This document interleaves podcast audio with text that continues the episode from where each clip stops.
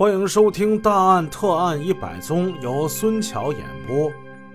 三月十一日中午，董世增曾经风光一时，在几名主要的案犯之中，他的枪打的最多。据说他一共开了八枪，也最凶狠。他将五名警察和一名过路行人击伤，其中两名警察伤势较重。正所谓枪弹无眼。董世增发起火来，他连自己人都打，这不吗？他把自己人于月忠给误伤了，于月忠挨了他一枪。前文咱们介绍过，他们不是跑到河北去治枪伤去了吗？那枪伤可不是警察打的，是自己同伙误伤的。路过现场的一辆电车和一辆小轿车的玻璃也没有躲过他的枪弹。董世增酷爱玩枪，他对法官供述：从1990年到现在，他先后到河北的白沟去过好几次，偷偷的非法购买过六支猎枪。有些枪是给别人买的，有的是自己玩过之后转卖他人，价格在两千三百元到三千元之间。他这次犯案用的五连发猎枪是今年二月份在新城县白沟镇的某集市购买的，同时他还先后买了几十发弹药和一枚军用手榴弹。据他说，生人到了白沟是买不到枪的，他与那里的人很熟识，也知道在哪儿买，所以才能买到手。罪犯赵延国击伤刑警老殷的时候。用的枪和弹就是董世增今年二月份的时候帮他买来的。这董世增从小过继给他叔叔家，据他讲，上学的时候曾经被人欺负，也许这让他养成了好打架斗殴的性格。一九八四年十二月，他曾经因为流氓斗殴被公安部门行政拘留过十三天。董世增正在闹离婚，原因据说是其妻与养父母家总闹矛盾。难办的是离婚之后孩子的归属问题，家里和妻子两边都在抢孩子，由此离婚一事被暂时搁置。在受审时，一说到孩子，他眼圈就泛红。审判员出于人道，与律师商量。能否把他孩子的照片下次开庭时带来，让他看看？或许法官的正义与善良能够触动一下董世增那即将消失的肮脏的灵魂。然而，实际上，三月十一日这天，他发泄出来的凶残与罪恶，已经将他的整个灵魂给吞噬了。案发之后，罪犯们各自逃窜。咱们前文还说一个陆世峰，他被刑警戴上了手铐，无奈之下，他溜进了同乐饭店西边一家个体开的叫熊林饭馆，人称阿季的饭店老板娘季学珍，不知为何这老板娘颇有点江湖义气。哎呦，这怎么成啊？这走路多不方便呢！哎，老李啊，老李，想法子给弄开。老李是他们饭店厨师。不是老板娘，这手铐啊？废话用你说呀，我看不出来啊。你看看，啊，痛快麻利的啊！别让我多废话，出事我担着。厨师没办法，用菜刀砍了好半天，总算是把手铐的链子给砍开了。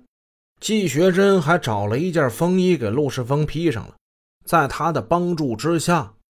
陆世峰迅速地逃离了现场。四月三十号的时候，他被抓获。季学珍对他倒是挺够意思的，而他呢，第一次预审的时候就把季学珍给供出去了。季学珍被定了一个窝藏罪，他受到了法律的制裁。绰号小胖的罪犯赵延国，当天中午与陆世峰、大胖等人乘同一辆车逃跑。他们逃到亚运村附近的一个藏匿点儿。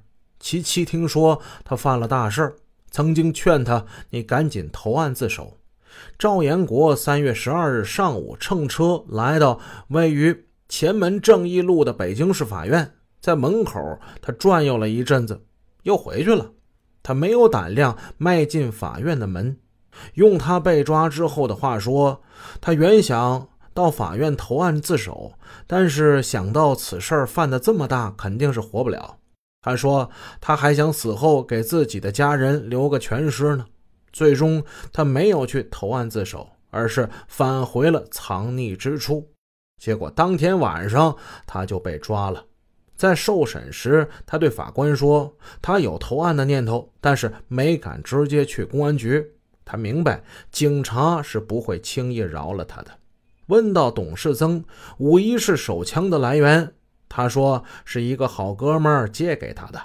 那个好哥们之前也犯过别的案子。现在被海淀分局给抓了。据说这支手枪是在海南购买的。时间来到一九九二年五月二十六日，也就是案发的两个多月后，一队拉着警笛的警车从市区疾驰而过，路上的汽车自觉地让出了一条道路，步行的人们也不由自主地停下来目送车队远去。不大一会儿，车队驶入了北京市某看守所。看守所四周都是高高的围墙，围墙上密布电网，围墙四角有四个岗哨，大门有两名荷枪实弹的武警战士把守。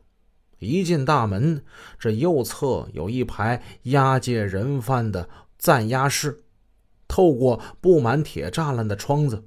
看到里面有两名法警押着一名人犯在那等着，着装整齐的法官、检察官、法警从车上陆续下来，面容严肃地走进暂押室。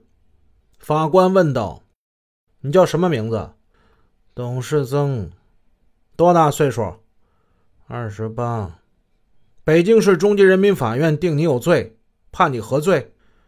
定的我妨害公务罪、流氓罪、非法买卖枪支和杀人罪，判我死刑。你上诉了吗？上诉了。北京市高级人民法院对你的上诉现已审理终结，驳回上诉，维持原判。根据最高人民法院授权北京市高级人民法院核准部分死刑案件的规定，本裁定即为核准你死刑。剥夺政治权利终身的裁定，市高级人民法院院长已经下达对你执行死刑的命令。今天执行死刑，你还有什么遗言？此时此刻，站在眼前的董世增，全然不像他犯罪开枪时那么凶残，那么不可一世。一身黑色的死囚服显得不怎么太合体。